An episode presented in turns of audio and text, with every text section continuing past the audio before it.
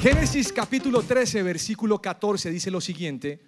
Después de que Lot se fue, el Señor le dijo a Abraham, mira lo más lejos que puedas en todas las direcciones, al norte y al sur, al oriente y al occidente. Yo te doy toda esta tierra tan lejos como alcances a ver a ti y a tu descendencia como posesión permanente. Y te daré tantos descendientes que, como el polvo de la tierra, será imposible contarlos. Recorre toda la tierra en cada dirección, pues yo te la entrego. El contexto de este versículo dice que Abraham estaba viviendo junto con su esposa y con su sobrino Lot en Egipto. Y Dios los había bendecido en todo este tiempo, así que era rico el tipo y tenía abundancia de ovejas, cabras y ganados, tanto que tenía muchos empleados y se establecieron en un lugar que les comenzó a quedar pequeño. Por eso algún día llegó un acuerdo con Lot de que partieran cobijas, que él se fuera para el lado que escogiera y Abraham haría lo propio. Le cedió la decisión a Abraham y dice la Biblia que él miró lo mejor que había y lo eligió, que fue Sodoma y Gomorra. Y viene este versículo cuando Dios le dice, ahora te voy a dar a ti el territorio, levanta la mirada. No era lo más lindo comparado con Sodoma y Gomorra, pero era la voluntad de Dios entregárselo. Ahora, este tipo de versículos a mí me gustan porque yo veo el corazón generoso de Dios. Dios está diciéndole a Abraham que le va a dar una tierra, que le va a dar una descendencia. ¿Y sabían ustedes que eso es lo que Dios hace con nosotros? Dios quiere bendecir tanto tu trabajo que tú seas próspero. Dios quiere bendecir tu matrimonio para que tengas hijos, nietos, bisnietos y tataranietos y tu apellido y tu nombre llene por generaciones la tierra. Y me pone a pensar que esta palabra cumple un efecto grande en la vida de Abraham, porque cuando él la ve, él ve esa tierra y ahora encuentra que ese lugar es una meta, es decir, es donde él va a invertir todas sus fuerzas, sus ganas durante los próximos años para conquistar ese lugar. No fue un sueño, porque algunos dicen, uy, es un sueño esa tierra. No, porque el sueño no le da, no, le da las acciones suficientes para conseguirlo. Si a usted algún día le dicen que es muy, muy soñador, preocúpese, porque le están diciendo que habla mucho y hace poco. Entonces Abraham está frente a una meta, pero lo más emocionante de esa meta es que es una promesa. Y es emocionante lo que él pudo sentir en ese momento, aunque la Biblia no lo describe, me lo imagino como cuando Dios nos da una promesa y empezamos a soñar y a creer que eso que Él nos ha dicho será una realidad. Pero ¿sabían ustedes que las promesas hay que alimentarlas? Y hay que alimentarlas de fe. Hay que creerlas, proclamarlas, escribirlas y decir, Dios ha dicho esto. ¿Por qué? Porque con el paso del tiempo nos enfriamos. Y parece ser que al viejo Abraham le pasó lo mismo. Porque en Génesis capítulo 15, solamente dos capítulos después, dice lo siguiente. Tiempo después, el Señor le habló a Abraham en una visión y le dijo, no temas, Abraham, porque yo te protegeré y tu recompensa será grande Abraham le respondió, oh Señor soberano, ¿de qué sirven todas tus bendiciones si ni siquiera tengo un hijo? Ya que tú no me has dado hijos, Eliezer de Damasco, un siervo de los de mi casa, heredará toda mi riqueza. Tú no me has dado descendientes propios, así que uno de mis siervos será mi heredero. Después el Señor le dijo, no, tu siervo no será tu heredero, porque tendrás un hijo propio, quien será tu heredero. Entonces el Señor llevó a Abraham afuera y le dijo, mira el cielo y si puedes, cuenta las estrellas. Esa es la cantidad de descendientes que tendrás. Y Abraham creyó al Señor y el Señor lo consideró justo debido a su fe. Entonces el Señor le dijo, yo soy el Señor que te sacó de Ur de los Caldeos para darte esta tierra como posesión. Pero Abraham respondió, oh Señor soberano, ¿cómo puedo estar seguro de que realmente voy a poseerla? Pues este, este versículo es emocionante porque si le prestó atención, dos veces Abraham le repite lo mismo, tú no me has dado descendientes. Y ese es el problema que él tiene. Seguramente ha orado, creyó la promesa de Génesis 13 y tiempo atrás, pero Dios todavía no ha llegado el tiempo de cumplirle la promesa. Y saben que cuando Dios nos dice algo, muchas veces pasa el tiempo y comenzamos a enfriarnos. No sabemos cuánto tiempo pasa del capítulo 13 al capítulo 15, pero en sus palabras yo encuentro insatisfacción. Y Dios lo sabe perfectamente. Y Dios quiere avivar el fuego, por eso viene y habla con él. Y lo primero que le dice es, no temas. Porque los años van pasando y uno dice, ¿ya para qué? Porque nunca se va a dar. Dios no cumplió, Dios no llegó. Y Dios le dice, no temas. Y decide avivar el fuego y tener con Él una conversación donde Dios le dice, lo que tú estás pensando no va a ser así. Yo te voy a dar un hijo. Y lo que está haciendo el Señor es quitándole el peso de la presión que Él siente. ¿Sabe que esa, esa presión la tenemos los seres humanos? Cuando usted apunta a una promesa de Dios y comienzan a pasar los días, uno se pregunta, ¿realmente Dios habló? ¿O yo me lo inventé? ¿O Él no me va a cumplir? Pues la conversación entre Dios y Abraham tiene dos temas. En Génesis 13, que lo leímos de primero, y en Génesis 15 está hablando acerca de descendencia y de tierra. Y me encanta porque una vez más la, la, humanidad de Abraham sale y dice, ¿y cómo lo voy a lograr? ¿Cómo va a tener la tierra? Pero en el versículo 6 nos está diciendo el gran secreto de Abraham. Creyó al Señor pese a que las circunstancias no eran favorables, estaba viejito, él creyó la palabra de Dios, la guardó en su corazón y sabía que él la cumpliría. Yo creo que hay muchas cosas que aprender de Abraham. Y estoy pensando particularmente en este año 2024 y en el 2025 y los que vengan. ¿Cómo, cómo llegar al fin de este año y estar firme en la fe, permanecer firme? Con la fe intacta. ¿Cómo llegar a este fin de año y estar más comprometidos que nunca? Y no permitir que las circunstancias me saquen del cristianismo o de la iglesia. ¿Cómo llegar a fin de año y no caer en la tentación de meterme con una mujer o con un hombre que nada que ver? ¿Cómo, cómo lo logramos? ¿Cómo, ¿Cómo, lograr un año consagrado a Dios comprometido y que sea un año exitoso? Porque yo creo que tiene que ser un año exitoso. No un año igual que el 2023. Yo no sé si usted quisiera eso. Ahora, mi 2023 no fue malo, pero yo quiero más. Yo quiero más. Un año en santidad, un año diferente. En Proverbios 4:13 dice, aférrate a mis instrucciones, no las dejes ir, cuídalas bien, porque son la clave de la vida. Aferrarse significa tomar fuerte, significa agarrar. Y este versículo habla de instrucción, de la enseñanza que Dios nos da. ¿Sabían ustedes que la enseñanza de Dios eh, nos la entrega para que si decidimos cumplirla nos vaya bien y si decidimos no cumplirla nos vaya regular o tirando a mal? Pero ahí está esto.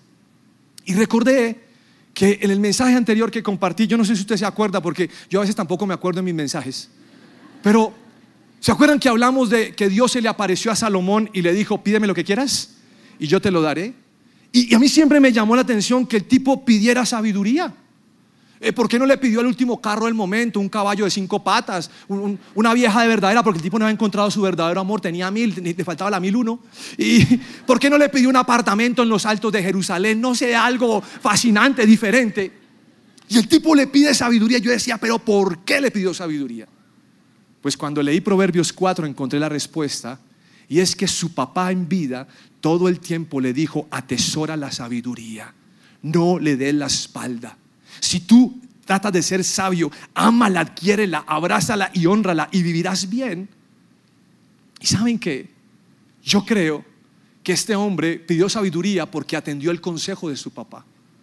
Personalmente pienso que cada uno de nosotros se labra su propio destino. Usted me dice, ¿cómo así es Dios? No. Dios nos da unas instrucciones, pero yo decido si lo cumplo o no lo cumplo, me labro mi destino. ¿Qué quiere Dios? Dios quiere que elijamos bien, claro que sí. Dios quiere bendecir a todos sus hijos, claro que sí. Y yo por eso pienso que si es el deseo de Dios, yo me quiero labrar un buen destino durante este año.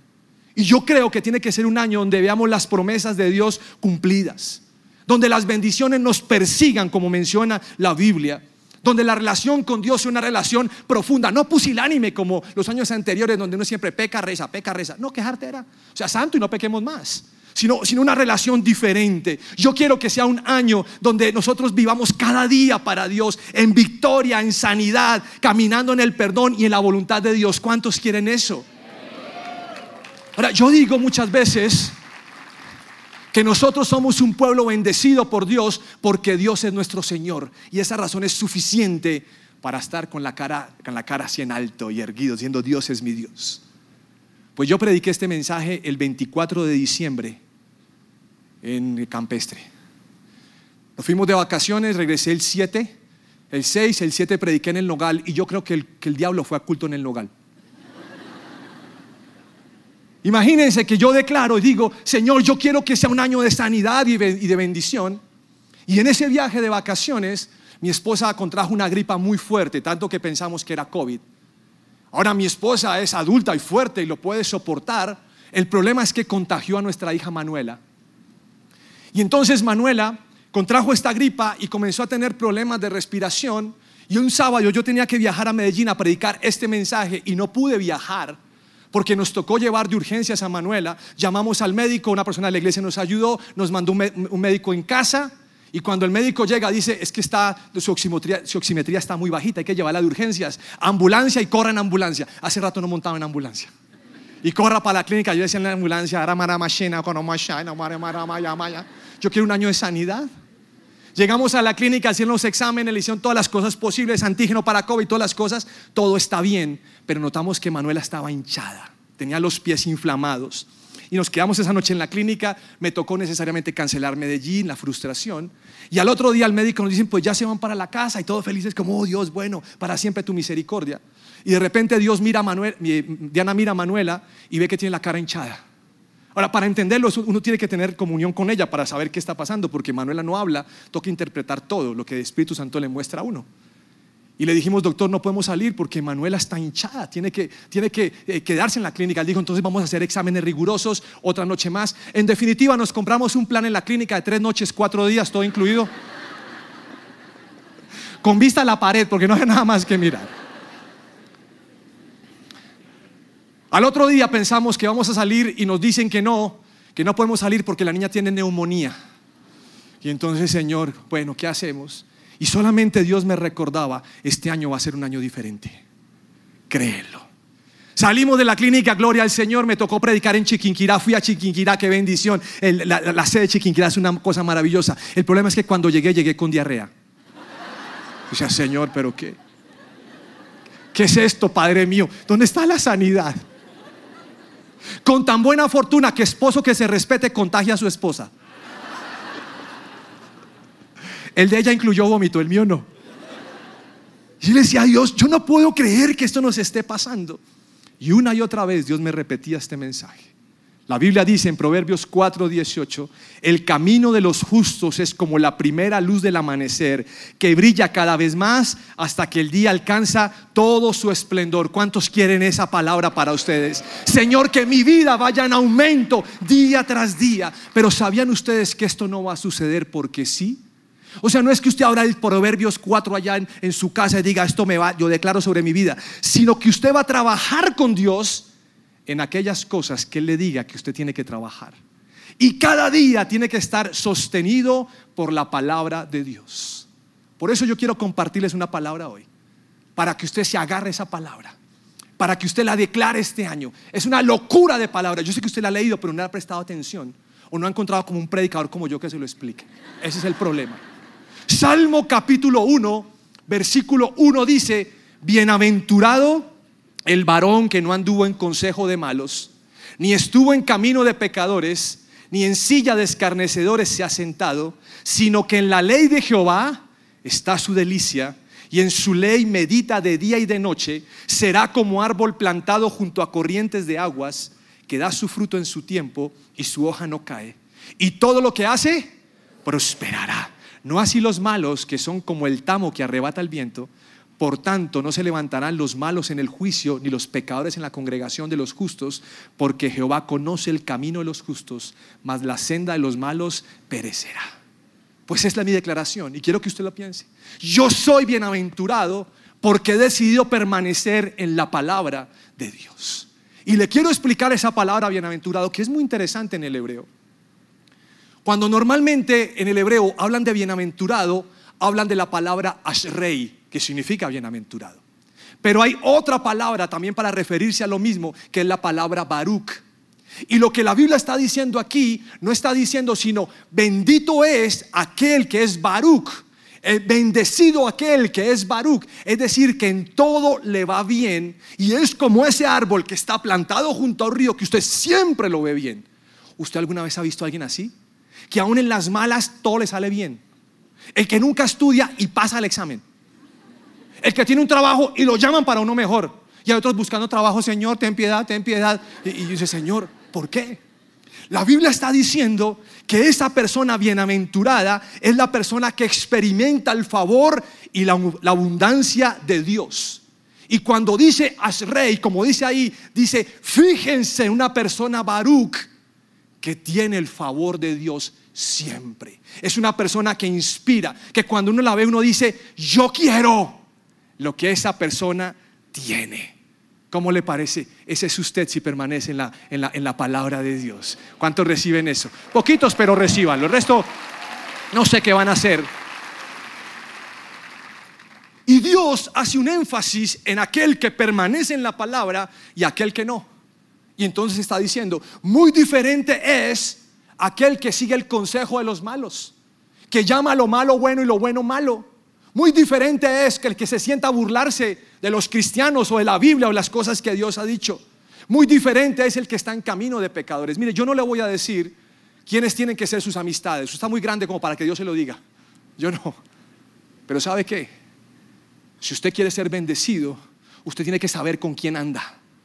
Porque con quien anda usted va a empezar a crecer más. Pero si sus amigos son aquellos que les gusta empinar el codo, usted está en la olla.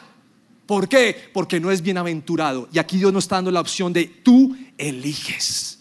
Bienaventurado. Hay una diferencia entre aquel que tiene la ley de Dios como delicia y en ella medita de día y de noche. ¿Cuántos en este lugar le gustan los postres? Levante su mano. Qué delicia, gloria al Señor. Señor, cuida nuestra sangre, triglicéridos, todas esas cosas por el estilo. Señor es poderoso. Quiero que piense en su postre favorito. ¿Lo tiene? Piénselo, piénselo, listo, piénselo nomás que se le haga, que se le haga agua a la boca. Uy, ya me dio antojos. Salgo de aquí a pegarle a ese merengón. ¿Si lo tienen? Cuéntele a que tiene al lado, por favor, cuál es su postre favorito. Dígale, mira, a mí me gusta. Todos tienen que hablar. Si hay alguno que no habla, pégale un coscorrón para que se, para que se emocione. Dígale, a mí me gusta este postre, este postre es delicioso. ¿Listo? ¿Todos lo dijeron? Bien. ¿A cuánto les gusta el postre de natas? Uy, Estamos en vía de extinción, pero es calidoso. Ah. ¿A cuánto les gusta el waffle con helado? ¿De, qué sabor el helado? Dígalo con confianza, tranquilo. Uy. ¿A cuánto les gusta el crepe con Nutella y banano? Uy, eso es glorioso. El Señor hizo los bananos y el chocolate, el cacao. La mantecada. Arequipe con coco. Hola, pero alguien está levantando la, la mano aquí todo el tiempo. Su merced como que es, como que le gustan todos. Este sí es bien criollo, queso con bocadillo. Puro estrato, puro estrato ustedes. Uy, me, puse a mirar en la página para la pareja, dije, los 10 postres más famosos de Colombia. ¿Sabe cuál salió? La oblea tipo sándwich, ¿la han comido? Eso que le echan queso, que le echan hasta babas, le echan. No es una vaina impresionante esa cosa. Cuando uno está frente a su postre favorito, yo no sé ustedes, pero yo me lo como despacito.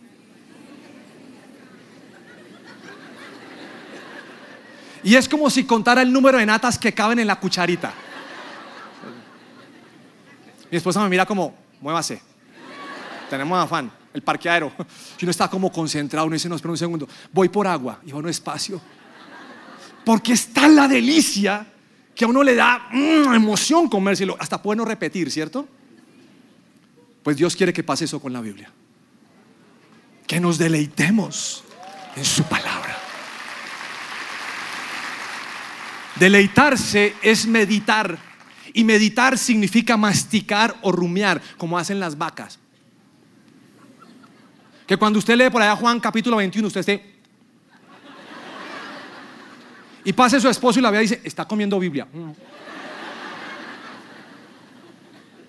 Y la Biblia está diciendo que Dios desea o Dios piensa que aquel que hace ese con la Biblia no es un chamizo, sino es un árbol frondoso, bien sembrado, que da fruto, que sus hojas son verdes. ¡Wow! Un árbol que vale la pena estar ahí sentado al lado porque da sombra. ¿Sabe cuál es el problema nosotros los cristianos? Ya no vivimos tiempos de persecución, o violencia como, como antes. Ahora esto se ha, se ha cambiado en ataques a lo que pensamos, a lo que hablamos y a nuestra fe. Y hemos perdido un poco la pasión por la escritura. Y hay gente que nos, a ver, afuera nos dice, la Biblia es obsoleta. Y eso de creer no está de moda. Y a veces nosotros hemos entrado en el punto de tener poco conocimiento en la Biblia. Y hemos perdido el apetito. Y Dios está diciendo hoy es tiempo que lo recuperes. Porque si tú permaneces en mi palabra, serás un árbol bien plantado. Entonces la pregunta que me hago es, ¿cómo vamos a lograr que en este 2024 las cosas sean diferentes? Y se lo voy a ilustrar de la siguiente manera, permítame.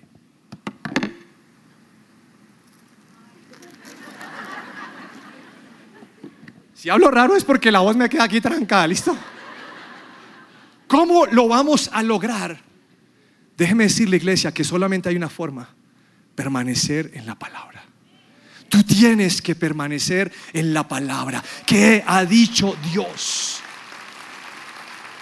A mí me parece asombroso que a usted le digan hoy en día que si tiene 5 millones de pesos, inviértalos en ese negocio o en esa pirámide y tranquilo que en marzo le dan dos y medio, en, febrero, en, abril se me los meses, abril dos y medio, en mayo otros dos y medio y de aquí para allá, de por vida le van a dar dos y medio. Lo van a tumbar y lo van a dejar medio. Y hay gente que piensa que eso es real y le dicen a Dios, Señor, será real. Y cuando Dios va a responder, ya no están porque están invirtiendo el dinero donde no es. Ojo con eso. La Biblia me dice cómo tengo que llevar la sexualidad. La Biblia me dice las condiciones para el matrimonio. La Biblia me dice cómo vivir un soltero. La Biblia me dice absolutamente todo. ¿Qué piensa el alcohol, las mentiras, las groserías? Dios está hablando por medio de su palabra. Es una guía en todo sentido. La Biblia es nuestro sustento. Nuestro año será un año bendecido si hacemos lo que Dios dice en la Biblia y la obedecemos completamente. Romanos capítulo 10, versículo 17 dice, así que la fe es por el oír y el oír por qué? Por la palabra de Dios. Tú tienes que consultar a Dios. Es cierto, un banco te puede prestar dinero, pero la palabra de Dios te prospera. Escuchen lo que le estoy diciendo. Usted al banco le dicen, claro, el crédito se lo van a rápido para embalarlo. Pero Dios te hace próspero de tal manera que no tengas que ir al banco, sino solamente a predicar hacer testimonio. Un líder, tú hablas con un líder, los líderes son una bendición. Un líder te va a escuchar, pero la Biblia, la palabra de Dios te saca del problema. El líder no te puede sacar. Un médico va a hacer lo mejor que puede hacer y te va a ayudar con base a lo que tú le estás diciendo, pero la palabra de Dios nos sana en todo sentido, en el cuerpo y en el alma. Podemos recibir el consejo de cualquier persona, pero solamente la palabra de Dios nos hace sabios. Si tú quieres conocer cómo es Dios, tienes que ir a la Biblia y relacionarte con ese Dios que te está llamando hoy. Pero quiero que sepan algo, esto demanda tiempo e interés. Y yo sé lo que le estoy diciendo porque hay algunos días que yo no leo la Biblia en la mañana, no alcanzo porque vengo a la oración. Y cuando la voy a leer en la noche, ¿sabe qué me pasa? Bienaventurado el varón que duerme en los brazos de Jehová. Gracias, Señor. Y a veces uno está cansado físicamente, no alcanzo. Y se acumula un día, dos días, tres días. Y cuando uno va a leer, uno dice, ay, ya se animó, ya para qué la leo. Bruto. Además, porque le coincidió con el Salmo 119. ¿Quién lee eso? Larguísimo, ¿no? Pero tengo que saber que demanda tiempo e interés. Y quiero saber en este lugar realmente cuántos quieren que Dios les hable. Porque cuando tú lees la Biblia, Dios te está hablando. Escucha lo siguiente. Nunca, Josué 1.8, nunca se apartara de tu boca este libro de la ley, sino que de día y de noche meditarás en él para que guardes y hagas conforme a todo lo que en él está escrito, porque entonces harás qué? Duro, prosperar qué? Tu camino y todo te saldrá bien. ¿Ha leído eso antes? Salmo 1, igualitico lo leyó. ¿Quieres que te vaya bien? Guarda la Biblia. ¿Quieres prosperar? Ahora, no diga hay que prosperar. Si el Señor quiere que yo prospere en espíritu, pero en plata no. ¿Quién dijo eso? La prosperidad es en todo aspecto. Que tenga salud tiene que ver con la salud. Quiero contarles que en este versículo cuando dice de día y de noche meditarás, esa palabra meditar en el hebreo es la palabra hagá. Y esa palabra se traducen con muchas otras muy interesantes para poder comprender lo que Dios nos está diciendo. Dice que hagá es pensar imaginar, Hagá es pronunciar, murmurar y susurrar. ¿Cómo la ve? Pero la definición que más me gusta, quiero que la escuchen ahora mismo. Escuchen lo que, lo que, lo que significa. Póngalo más duro, la. Eso, súbale. Despiértelo, pero póngalo más. Eso. ¿Sí entendió lo que está diciendo la Biblia? Meditar significa rugir. Y usted va a decir, uy, a mí sí me fue malo en el español en el colegio porque nunca me mostraron eso. Entre todas las definiciones, Dios me está diciendo, piensa en la Biblia, habla la Biblia, ruge la Biblia. Por eso cuando yo estaba en esa clínica, no le puedo decir ahorita, pero él me decía, ruge. Yo decía Señor, ya estoy cansado, dale, ruge porque estás en medio de una guerra. Se han levantado las tinieblas contra ti y tienes que rugir con mi palabra. Pero hay cristianos que se quedan apagados. ¿Saben qué? Un rugido es un bramido explosivo y profundo. Un rugido tiene que hacerse con la boca abierta, no vale con la boca cerrada. Usted no le puede decir como, no la puede hacer, tiene que abrir la boca. Un rugido se escucha a millas de distancia.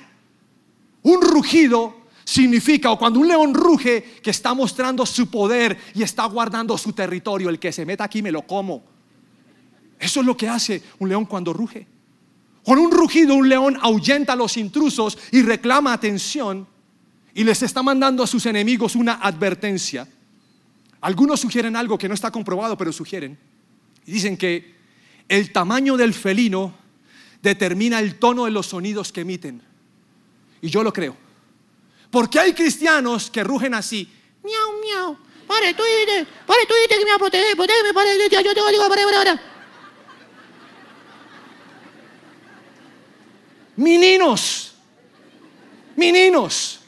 Mire, hay un versículo que siempre me ha encantado. Moisés sale de Egipto con Israel, va con el pueblo y de repente se encuentra con el mar delante. ¿Lo ha visto? Está el mar y aquí vienen los egipcios y lo van a escuartizar. Y entonces Moisés, ¿qué hace? Se postra en tierra y le dice a Dios, Señor, ¿qué hacemos? Y mire lo que Dios le dice, dice, ¿qué haces ahí? ¿Qué haces ahí? Usted se ha puesto, Señor, pero, pero palos y te busco, palos y me postro, palos y... ¿qué haces ahí? Y le dice el Señor, levántate y marcha. No es tiempo de postrarte, es tiempo de marchar. Iglesia, es tiempo de rugir, no de callar. Es tiempo de rugir. ¿Saben qué? Yo creo que el enemigo ha querido tranquilizarnos y callarnos. Que el problema sea más grande. Que llevo sin empleo dos años, levántate y ruge. Y yo te aseguro que en menos de seis meses el Señor contestará tu oración. Porque la Biblia dice que Dios escucha nuestro clamor y nos bendice. Así es. Es tiempo de rugir. Es tiempo de permanecer en la palabra y entender que hay un propósito que Dios nos ha entregado. Que nadie nos calle que nadie te calle, ni la enfermedad, ni la prueba, y lo que venga. Que nada te calle, declara la palabra. Escríbela por todo lugar de tu casa, en tu carro, en tu billetera, en tu oficina. Raya la pantalla de tu computador, pero es que después se puede borrar, ¿no? Porque quiero acabar con este versículo. Salmo 119, versículo 15. En tus mandamientos meditaré, consideraré tus caminos me regocijaré en tus estatutos, no me olvidaré de tus palabras. Iglesia, esto, esto es cierto y es serio. Si tú quieres un año de bendición, proclama la palabra de Dios. Ponte de pie, por favor. Señor, te damos gracias porque tú estás en este lugar. Y quiero que oren conmigo. Señor, gracias. Señor, hoy levantamos la mirada como la levantó en su momento Abraham. Y yo creo, Señor, que es la palabra que le estás diciendo a toda esta iglesia. Levanta tu mirada, mira al norte, mira al sur, mira al oriente y al occidente. El problema es que muchos en este lugar, Señor, hemos perdido la visión. El problema es que muchos, Señor, nos cuesta trabajo levantar el mentón porque estamos postrados ante las circunstancias. Porque te preguntamos por qué nuestro hijo cayó en drogas, por qué nuestro hijo se divorció, porque hay problemas con mi marido, porque hay esto, esto, esto. Pero hoy, Señor, yo quiero levantar mi mirada y ver lo que tú tienes para mí. Señor, dos capítulos adelante, pareciera que Abraham está desmoronado. Que la reclamación es, Señor, no ha pasado lo que me has dicho. Y tú vuelves a avivar el fuego. Y yo te pido hoy en el nombre de Jesús que avives el fuego.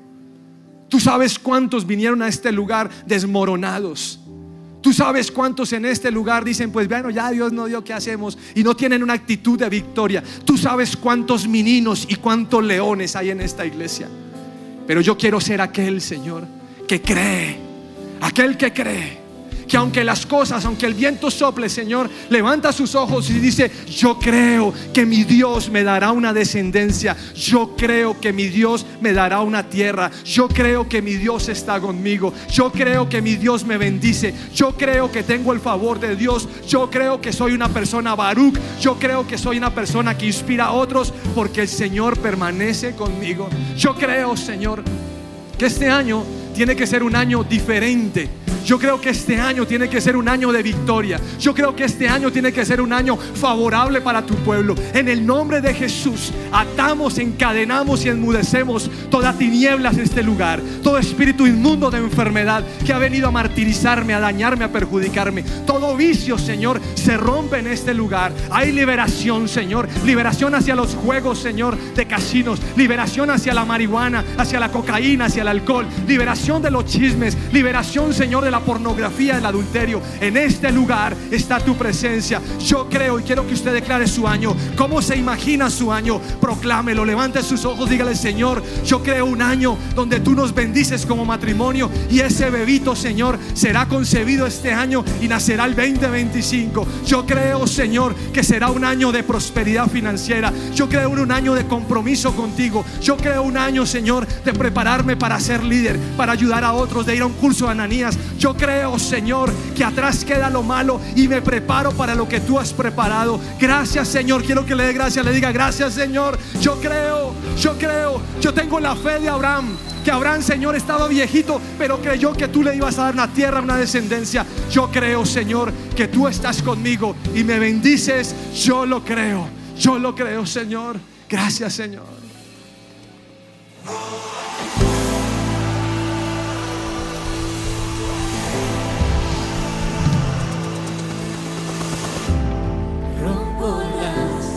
Cadenas de temor que me ataban. Renuncié a creer todas